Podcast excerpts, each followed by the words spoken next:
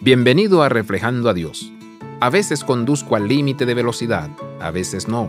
Sé lo que dice la ley, pero la ley no siempre me convence de tomar la decisión más sabia. Las leyes de límite de velocidad, si bien son necesarias, aún no han cambiado mi corazón. Esta es la lucha con tratar de vivir bajo la ley.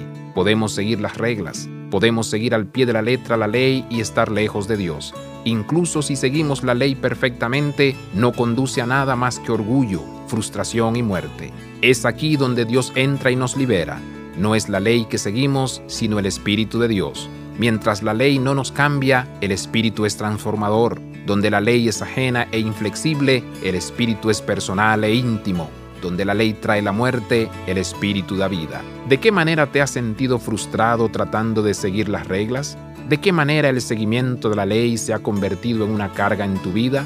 Pídele al Espíritu Santo que te forme y te moldee a la semejanza de Cristo.